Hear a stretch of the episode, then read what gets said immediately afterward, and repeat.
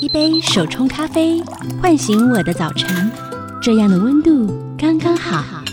一趟城市小旅行，放下我的日常，这样的自在刚刚好。刚刚好的休日提案，陪你感受刚刚好的生活美学。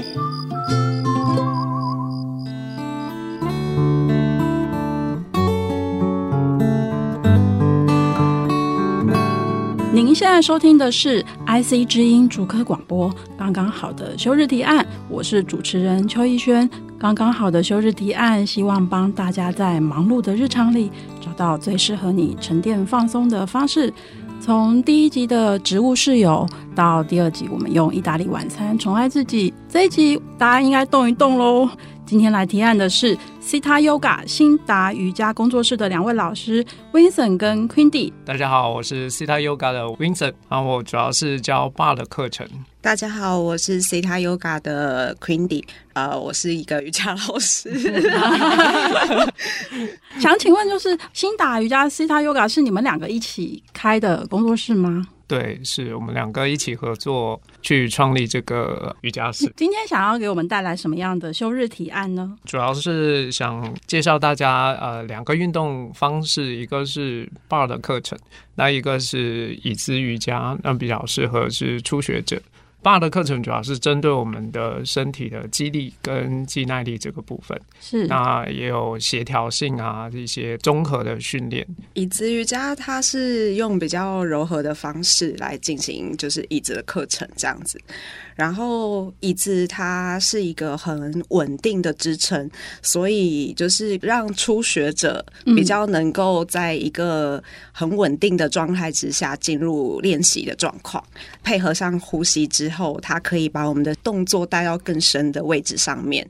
对于初学者或者是比如说上班族啊、压力很大的族群啊，或者是年长者啊、膝盖不好的族群，其实都非常适合这个椅子瑜伽。瑜伽嗯。嗯，就是本身身体的状态有一些限制的同学哦，原来是这样。像刚才有提到，呃，年长者是这个事情，那他们就很适合。嗯，其实我们以前比较常听到的是像哈达瑜伽、阴瑜伽或是热瑜伽。嗯、那 Bar 拼法是 B A R R E，然后大家听众朋友可以上去搜寻一下，有兴趣的话。跟椅子瑜伽，Bar 跟椅子瑜伽是最近蛮受欢迎的新形态的瑜伽课。那能不能请 Vincent 帮我们介绍一下 Bar 这个字是呃，好像有听过，好像跟芭蕾有关。嗯，然后它又是怎么样诞生的呢？Bar 它实际上。在芭蕾里面，它就是代表把杆的意思。它就是他们有一个扶把啊，握杆那个。对对对对对。然后扶着那个把杆的时候呢，我们就可以做一些把杆上的练习。是。它主要是借用这个芭蕾的一些元素，呃，一些训练的方法，把它结合到我们比较现代一些动态的肌肉练习里面。所以就是比较多的元素结合在一起。芭蕾的动作跟瑜伽这件事情的结合，会让瑜伽带来什么样的比较不一样的地方，或者是好处？哦，那 Bar 它主要不是瑜伽类的，那 Bar 它主要是肌力训练跟肌耐力训练这一部分，它可以比较偏向体适能的练习。哦，对。就是跟椅子瑜伽是比较不同的，走不同的训练方向。哦，是肌力跟肌耐力，对对对。嗯，那所以它有特别着重的训练部位吗？它全身都有，全身都有。对对对，他其实他就是希望大家可以通过这个 Bar 的练习，可以让身体全身的肌肉都得到一个适当的启动、唤醒，应该这么说。唤醒。事实上，其实我上过一堂的。Bar 也是，所以 Bar 的初体验我只有上过一堂，然后因为一开始呢，嗯、老师就是有结合一了一些那种芭蕾的基本动作，然后我自己是完全没有接触过芭蕾的人，嗯、就是当你握着那个扶把，然后你把手展开的时候，其实那个优雅的感觉，就是不知道为什么瞬间就就，就觉得自己 优雅了起来。然后又可以结合这样的运动，可以做健身，我觉得其实是对我来说是一种蛮新鲜的体验。其实它也算是蛮适合初学者的，对不对？其实对我来说，Bar 它适合年龄范围应该是比较广的，因为它其实训练的方式它可以做一些调整。比如说一开始我们 Bar 的课程设定的速度是会比较快。比较快，为什么？对对对，因为他希望在一个小时的时间里面，让大家的那个心肺功能可以快速的调整，那就是让我们身体快一点热起来。哦，对，达到一个暖身的目的。哦，对，所以在这个 bar 的健身过程里面，也会常常运用到很多不同的辅具吗？就是可能有瑜伽砖啊，或是弹力带啊。对，其实有很多的辅具。它用在课程里面的时候，它可以更有效率的帮助我们找到肌肉使用的感受。好哦，对我来说有一点困难，我只记得很优雅的那一排。那另外我们也想了解一下，就是椅子瑜伽，听起来是不是就是只要有一张椅子就可以练的瑜伽？这样解释是否太肤浅？不会耶，其实你只要家里有一张坚固的椅子，不要会滑动的椅子，有四只脚的就可以练习了。有四只脚的，所以这对我们休日来说真的是一个很刚好的提案，就是在家里就可以做。是，因为你刚刚说它可以做到比较多，呃，给你支撑。那你这个椅子瑜伽是怎么诞生的？其实椅子它。呃，是有一个派系，呃，我们瑜伽里头它有很多很多的不同的支系跟派系，嗯，就是做不一样的练习。那椅子的这一个，它一开始呢是有一个派系叫艾扬格，就是去发扬光大的。那他追求的，其实一开始他追求的是所谓的正位这件事情，嗯，就是你的动作必须要在一个正位上面，正确的位置，正确的位置上面，你身体的顺位跟正位上上。面去做一个排列，这样子，然后借由椅子去让你的身体可以到达一个你徒手在你的垫子上面做不到的事情，可是可以用椅子就是带领你到那个位置去。它一开始一开始是这样设定的，但是后来椅子瑜伽它慢慢的被发展成就是有很多很多不一样的。系列就是有很不一样的练习方式，它再也不是只有为了正位而正位。嗯，它比如说，我们也常常在课堂上面啊，会让同学用椅子来做一些流动的瑜伽，或者是说用椅子来做一些就是比较舒缓、比较放松的瑜伽的方式，因为它是一个很安稳、很平稳的一个辅具，所以它这么有效、安全的状态之下，我们可以利用这个方式安稳它的平稳的感觉，然后去让我们的动作嗯到达更深入的位置，嗯，你就可以更不用害怕，然后可以做到更正位的状态。嗯，对对对。那我想问一下两位老师，就是因为像 Vincent，你专注在 bar 上面，所以 bar 对你来说就是无可抵挡的魅力是什么？然后。Queenie 老师，其实，在你的基础课里面，你也会运用到椅子。是，那椅子瑜伽对你来讲，就是它有什么样的魅力？可以请两位分享一下。Bar 的魅力对我来说，就是它可以让我在这一堂课里面，就像你刚才说的，有找到跳舞的感受，同时我的身体又是在进入一个肌肉训练的状态上。嗯，那可以把这两个元素结合在一起，那其实当下是挺享受的。嗯，对，嗯。那 Queenie 老师呢？呃，我觉得椅子瑜伽它是一个让我们重新认识身体的一个非常好的辅具。嗯，对，因为呃，每一个人他身体受限的方式，可能以前有受过伤啊，嗯，或者是身体有，比如说有些同学他有脊椎侧弯啊，然后他曾经有车祸过啊，或者是什么，所以其实他在练习瑜伽的过程里头，他一定会有一些困难。是对。那当我们有有椅子这样子很安全稳定的辅具之后，我们可以呢，就是借由椅子去让同学们到达他们没有去过，或者是呢更深入的状态。那我觉得这个是一个非常好的，就是帮忙。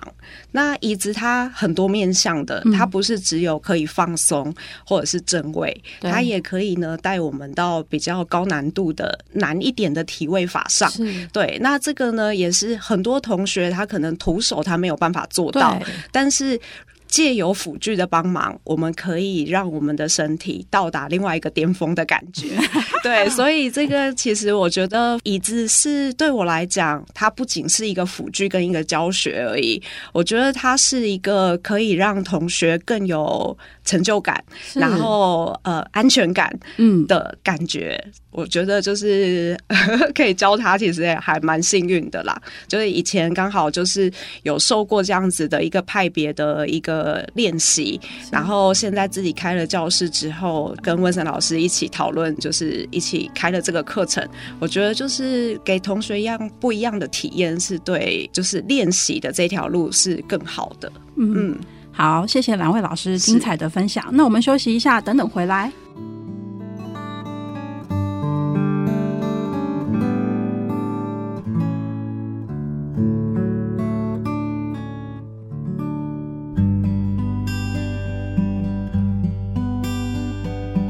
欢迎回到刚刚好的休日提案节目现场，我是主持人邱逸轩。刚才我们对 bar 还有椅子瑜伽有一点概念了，接下来我们要和 Vincent 跟 Queenie 继续聊聊。就是如果一位初学者他刚刚踏进瑜伽教室，你们会先教他什么动作，或是问他什么事情，或是做哪一些准备呢？我应该会就是首先先问这位新同学他有没有受伤的地方。嗯，对，因为 bar 的课程它速度比较快。是对，所以我要先就是知道他如果有受伤的地方，哪些动作不太适合他做。那 Queenie 老师呢？嗯，我也是，我也是会先就是问同学今天身体的状况怎么样。嗯，对，然后再来的话，呃，瑜伽课一开始我都会先带入呼吸的练习。嗯，对，我会使用精油，然后让同学就是嗅吸之后，借由精油的味道，然后去让他做一个呼吸的练习。嗯嗯，可能是放松，然后可能是更专注这样子。嗯，是。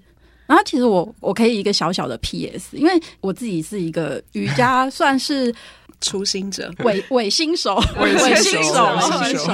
可是其实，even 是我啊，我觉得像我的脊椎侧弯这件事情，我有时候都会不知道，或是。要不要跟老师说？嗯、所以我觉得听众朋友可以很大胆，就是不管说你有受过什么伤，或是你今天哪里不舒服，你都可以很大胆的跟老师讲，这样老师就会 take care 你，而且他们会提供不同的方式，可能同样的动作，你的难度降低一点，或是你用其他的辅具，我觉得这个都是老师很专业可以帮到你的地方，因为你不讲，反而其实会对你自己的在动作上会造成一点点的困扰。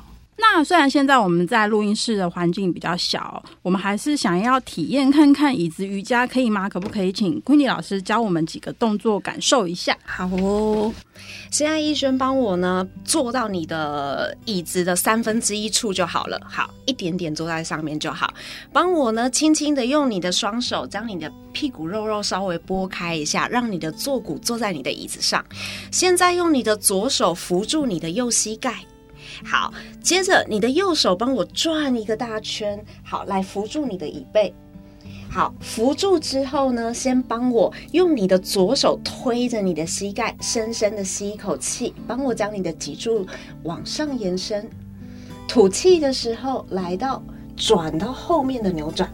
好，眼睛看向椅子的后方。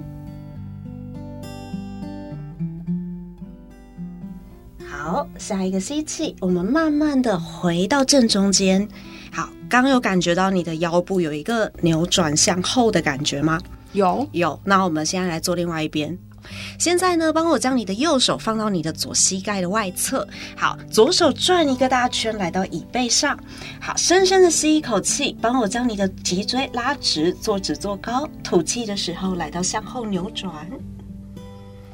好，整个身体呢，从你的肚脐开始，一路向上到你的头顶。好，往后扭转。好，下一个吸气，慢慢的帮我将你的身体转到正中间。好，感觉还好吗？发热，发热，好，很好，就是这个感觉。而且我觉得好像是我的肩胛骨的感受比较多。嗯嗯嗯嗯嗯，所以可能代表我肩胛骨比较紧。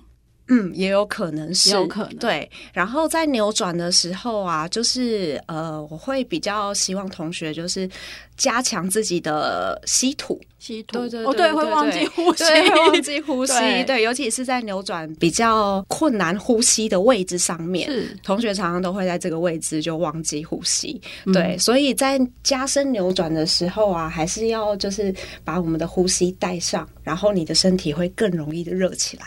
哦，原来是这样，嗯、所以其实我们只要一张椅子，然后就可以在办，甚至在家里或是办公室就可以做这个简单的动作。是，老师，我想问，就是呃，比如说你刚刚说手绕圈扶后面的椅背，要扶到椅背的哪个位置？呃，扶到你手转过去之后的最大范围的位置，就是你手转一圈之后勾到椅背的那个位置上。所以就没有一定要扶到椅背的正中心或什么，对，因为其实每个人肩关节活动度都有一点不太一样，对。然后有些人呢，他肩很紧，他可能就没有办法翻到那么的后面，对、嗯。但是有些人他的胸肩是很开阔的，所以他其实可以转到很后面的，嗯，对。所以其实还是要看个人的状况这样子。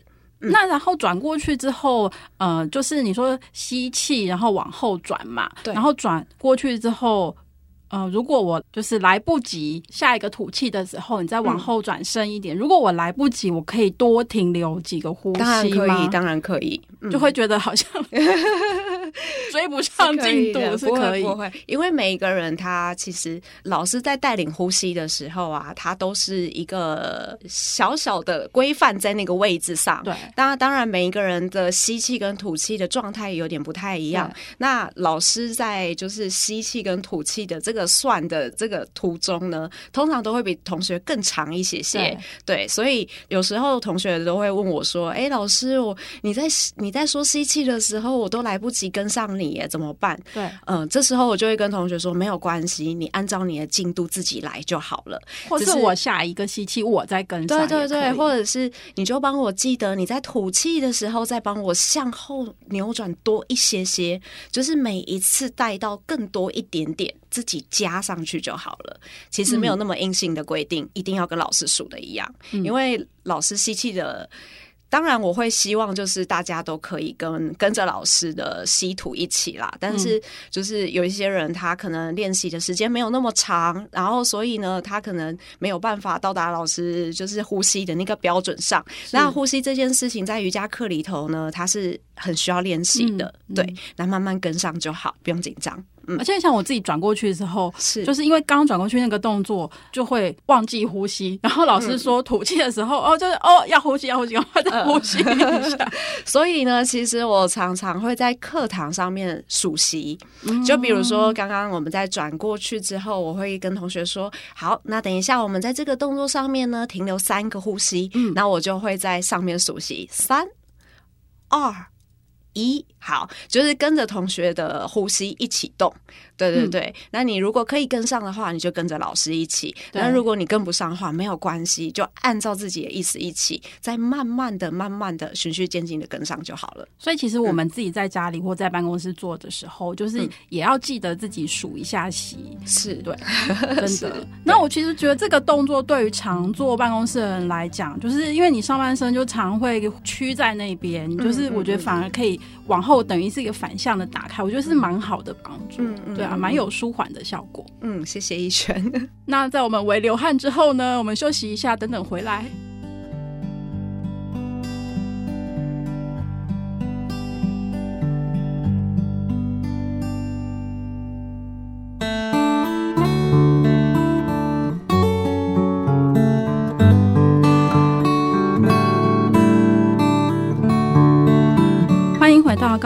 休日提案节目现场。我是主持人邱逸轩。刚刚我跟着 Quindy 体验了椅子瑜伽，我觉得有椅子的帮助，一方面真的会让人家觉得感觉比较安心，对初学者来说是一个蛮好入手的一个体验。然后另外一方面，我觉得的确这样子动作好像可以做到比较细。虽然刚刚只是很简单的体验，但是我有出汗哦，我的肩胛骨也有在尖叫哦。所以 大家对这个运动有兴趣吗？我想两位老师帮我们建议看看，就是大家可以怎么样开始？是不是我可以在家里看着影片开始尝试学习？然后或者是我该如何找到适合自己的教练跟场地？那如果大家愿意走出家门的话，当然是呃欢迎大家来到教室，真的去上一堂课，是对，真的用自己的身体跟心灵吧，去体验一下这堂课想要传达的内容是什么。是对，那你再决定它是否合适自己。嗯，嗯，因为其实疫情的时候啊，我真的在家里太无聊了，然后我我真的是有下载 App，然后我自己在家里练，可是真的就真的是。因为没有人督促你嘛，然后你可能就看着做，然后你也不知道自己到底做到不到位。就是哦，好，我今天有运动到了，就跟刚刚温森老师讲。可是你真的到教室去的时候，其实那是一个完全。不一样的感觉，嗯，没错。因为到了教室之后啊，教室的氛围，嗯，然后教室的老师带领的方式，嗯，还有老师可以看到你的动作，然后老师会帮你调整。好，这些都是你在家里呢没有办法做到的事情。对对，然后再来就是，我觉得有大家一起。运动的时候的感觉会很不一样，就是跟自己自己在家里可能动两下，然后小孩就跑过来，或者是动两下，狗狗就跑跑过来躺在垫子上之类的，会感觉很不一样。你可以只有一个小时，但是他非常专注的在你的这一件事情上面。那他是差很多的，真的。而且，其实我常去上课的时候，心里就会压力很大，因为有些同学他就是很厉害嘛。嗯。然后后来我就 告诉自己一个方法，就是你就看一个，就是可能肌肉跟你一样僵硬的人，就是你你就跟那个人，你你不要看别的很厉害的同学，没关系，就是你练久了，你嗯，就是运动久了，你有可能也跟他一样。可是你可以可以挑一个跟你比较程度接近的同学的时候，你自己就会。更有成就感。我觉得成就感这件事情，还有其实你运动完流汗的感觉，会让你觉得说，哎，这件事情是很有意义跟很开心的。那我想大家也很想要知道说，其实我到底要怎么判断我自己适合什么样的瑜伽或是什么样的运动呢？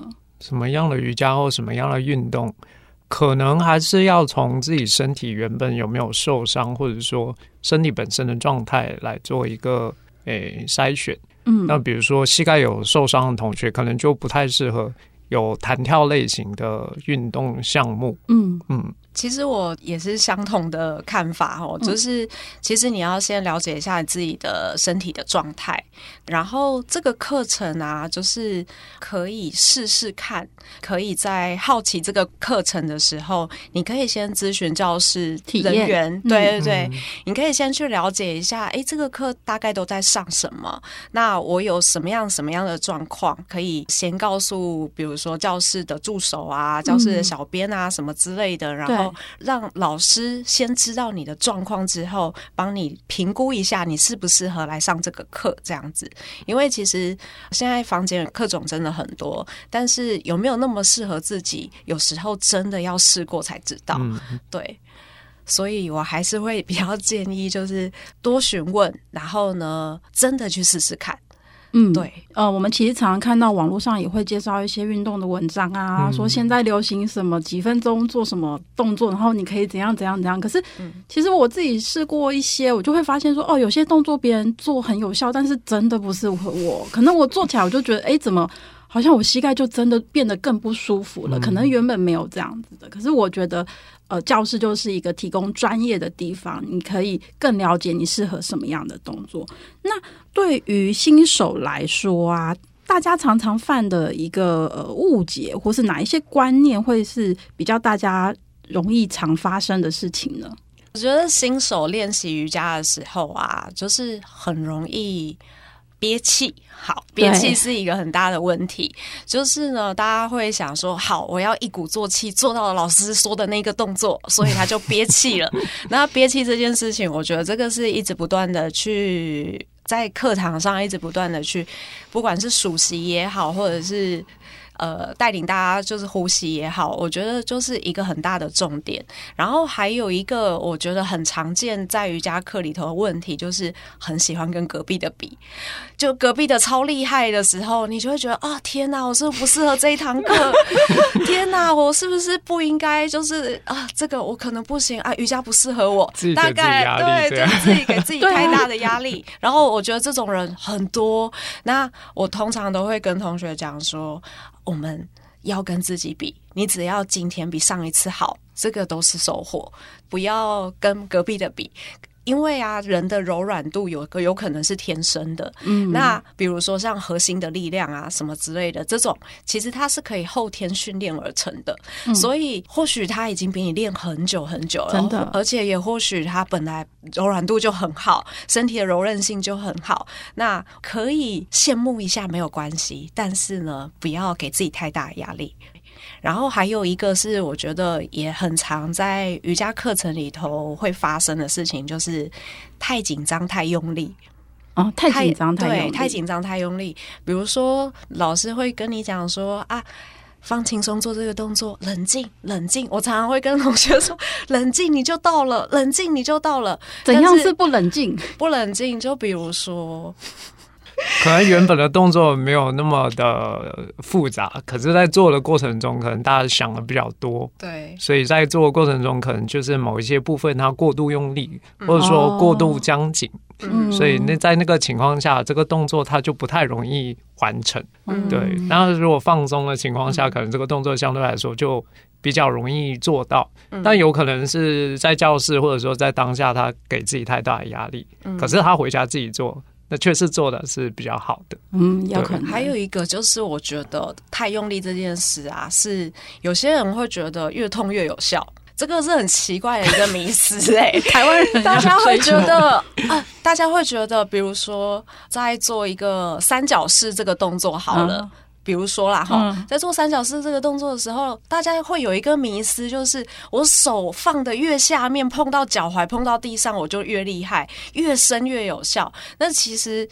动作它是有一个顺位跟一个正位在的，每一个人的身体状况其实都是不一样的，所以它适合的位置都在不一样的地方，而不是你前面的那个同学他做到摸到地了，我就要跟着一起摸到地，但是身体歪七扭八的，对，就会觉得越深越越有效。我觉得这个也是很大的一个。迷失啊，我觉得是一个迷失。嗯，Queenie 老师好像之前有提过一个概念，叫做代偿，就是如果说你你可能动作不正确，可是你就会用错力，然后反而对别的地方会造成一些影响。这是我上课的时候说的，嗯、对不对？对对对，你上课，然后我一直在想说，呃、哦，原来就是不管任何运动或是健身，甚至是瑜伽，它有它的顺序，嗯、然后你也不用强求给自己太大压力，然后重点是做对。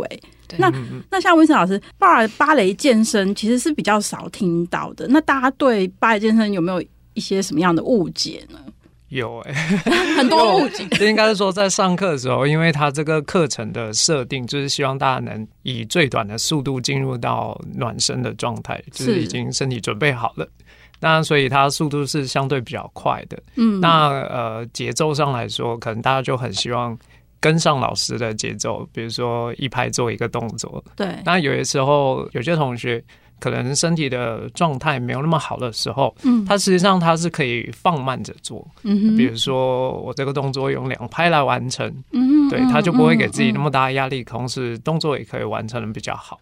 我觉得这是一个迷思，就大家都很希望就是跟上老师的节奏，哦，一拍一拍一拍。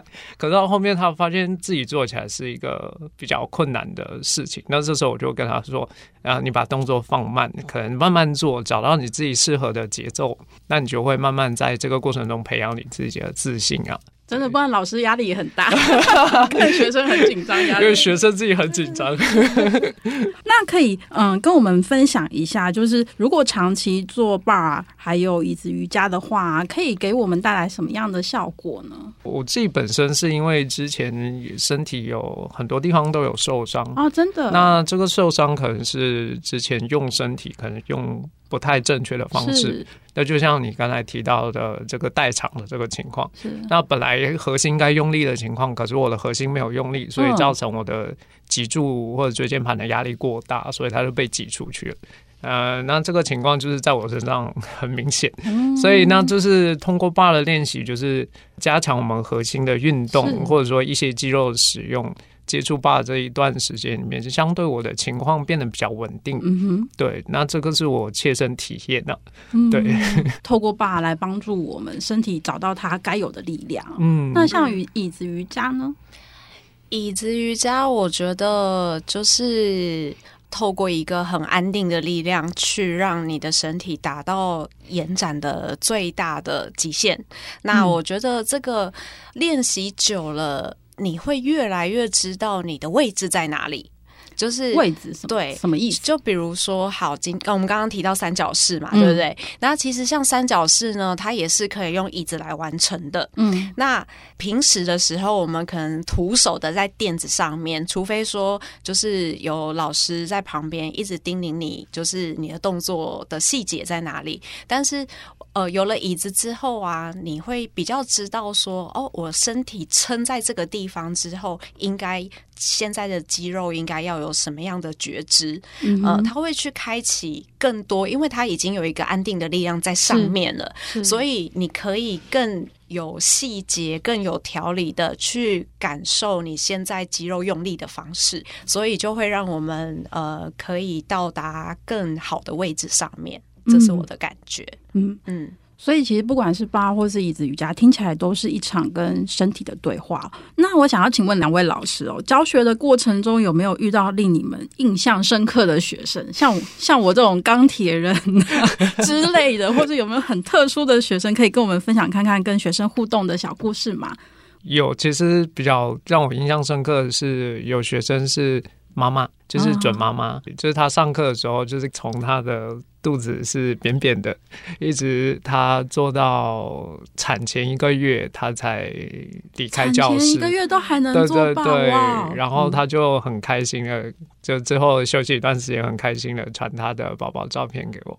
对，就是母子很平安、很健康这样。那那个当下，我会觉得哦，好好开心啊！这个过程可以认识这么很坚持的妈妈。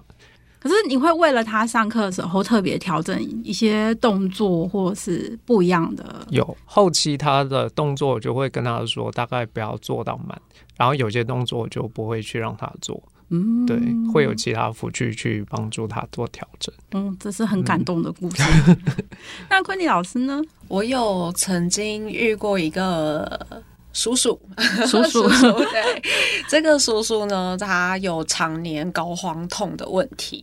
膏肓是背嘛？是，对，就是那个肩胛骨与肩胛骨跟那个脊椎中间的那一块肌肉。嗯，对，他是常年痛，痛到躺下来睡觉都痛。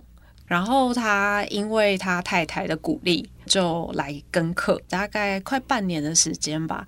他有一天呢，跟我讲说：“老师，我觉得我的痛好像已经……”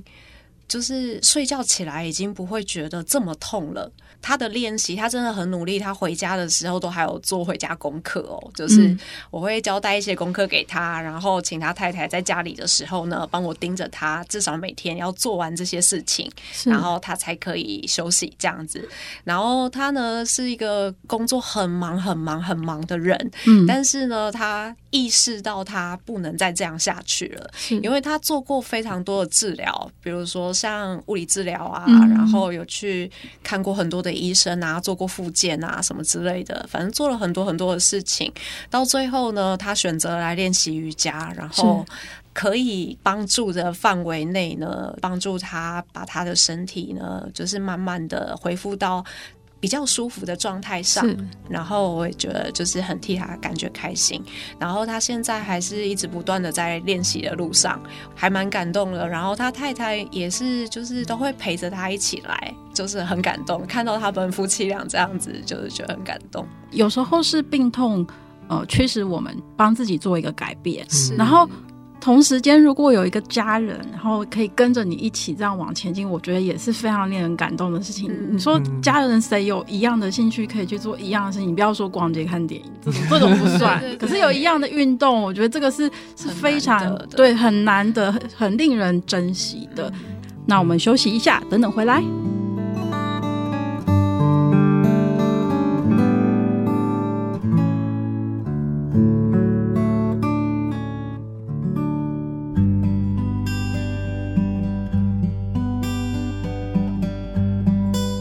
回到刚刚好的休日提案节目现场，我是主持人邱逸轩。我们继续要和 Winston 和 Queenie 聊聊 bar 还有椅子瑜伽。那就我所知，因为 bar 我上次上的时候是有音乐的，对，没错。所以我想请 Winston 来讲一下，就是怎么样嗯爱上 bar 这个健身运动，然后又怎么样机缘决定成为这样的老师。哦，首先第一次在接触 bar 的时候呢，就觉得音乐这方面。非常能带动我上课的积极性，因为在做动作的过程中，实际上对身体来说是一个挑战。嗯，对。那虽然以前有练习，可是我觉得在练习当下，我们的肌肉实际上是在一个呐喊的状态。是，所以当有音乐的时候，你就很好的和缓这个有一点挣扎的这个状态。是，因为它就会变成跟着音乐节奏在动，那有点像我们在跳舞的状态。对，那好的音乐是真的可以帮助我们去度过这个训练的过程，然后也可以很好的让身体找到它的协调性。嗯，对。所以在身体做肌肉有氧的时候，通常像你上课会。呃，一首音乐吗？或是那个音乐会好几首？怎么编排？都会找很喜欢的音乐，然后把节奏比较相同的几个部分放在一起，串联在一起，就是一直会跟着节奏去进入这个动作训练。所以它听起来是一个很动感的运动，对，它就是相对来说会是比较像有氧课程这样的状态，就是会动次动次。就是觉得瑜伽太慢的话，可以来尝试 看看 bar。怕无聊的同学，怕无聊，因为有很多辅具需要变换使用。对，没错，没错，就是很多刺激啊，对身体各个不同位置的刺激，肌肉的使用。Queenie 有上过 bar，你可以聊聊你对 bar 的感觉吗？嗯、我练习过三年的 bar。然后到现在还是非常喜欢 bar 这个运动。嗯、怎么说？呃，Winston 老师的 bar 很特别，是。他在音乐的编排上面啊，他会跟着节奏一起走，一个拍子他会搭上一个动作，所以其实你会非常的清楚明白，就是说现在老师的那个点到哪里了，然后你的动作应该跟到哪里，嗯、你跳起来就是好像自己真的会跳舞一样。啊、对，再来呀、啊，我觉得很厉害的一点是，他在一个小时以内，他把你的上肢核心跟你的下肢任何的地方非常非常的。迅速的帮你充血完毕，你知道吗？对，就 是就是瞬间充血的感觉。然后你在这一个小时内，你非常精实的得到了全身性的锻炼。嗯、然后在这个练习的过程里头，我还是一样不断的继续自己的瑜伽练习。呃，我后来会觉得要跟老师就是一起合作开这个教室，一个很大的原因是，我觉得这两个运动真的太适合结合在一起了。嗯，因为当我呢。练习了 bar 之后，再回来练习瑜伽的时候。突飞猛进，真的是一个突飞猛进的状态。嗯、就是在 bar 的练习过程中，你找到了很多你身体，你被开发了你身体的觉知之后，你再回来去练习你的瑜伽，你会发现，哇，我的核心，然后我的肌耐力，我身体的柔韧性，还有就是敏捷度跟我的协调性，都比以前好更多。你在练习的过程中，你会发现，哇，自己成长很多，进步。很多，这个是瞬间回血的感觉。嗯，那可以跟我们建议一下，就是到底，比如说像 bar 这样课程，或者是瑜伽这样课程，我们一个礼拜到底怎么样安排会比较适合？比如说从新手阶段，我们可以怎么安排？然后一路到，也许我练了一段时间，比如说像 Queenie 老师，你自己是后来是学了 bar，然后有加深你对瑜伽的一些想法跟态度。嗯，这个这个就是过程。嗯，怎么样建议呢？其实以我自己来说的话，我应该是很重度的喜爱喜好者，所以问我应该有点不太准，就是问我们 问我们有一点不太准。但是呢，我会觉得就是。至少每一个礼拜要有两次以上的练习，不管是 bar 或者是瑜伽课，你都应该要有两次以上练习，要不然你每一个礼拜都在打掉重练的状态，每个礼拜都在我肌肉好酸痛的状态。对，就是你已经开启了这个练习之后，你要就是让自己在一个规律的练习里头，一直不断的、不断的、不断的，像我们佛家讲的串习一样，就是一是一直不断的、不断的去演。延续你的练习，嗯，然后让你的练习呢，可以是一个有累积的状态，对对，有累积的状态，那你你的状态就会越来越好，越来越好。被延续的感觉，对对，就是你今天唤醒了某一个肌肉，可是你如果放它很久，放任它不管，它可能又离你而去。但有一件事情，我觉得也很重要，要跟大家说的是，bar 的练习它是比较属于肌耐力的练习，是，所以放松也是很重要的一件事情。你花了多少时间去练习、去锻炼，你就应该要花多少时间去放松它。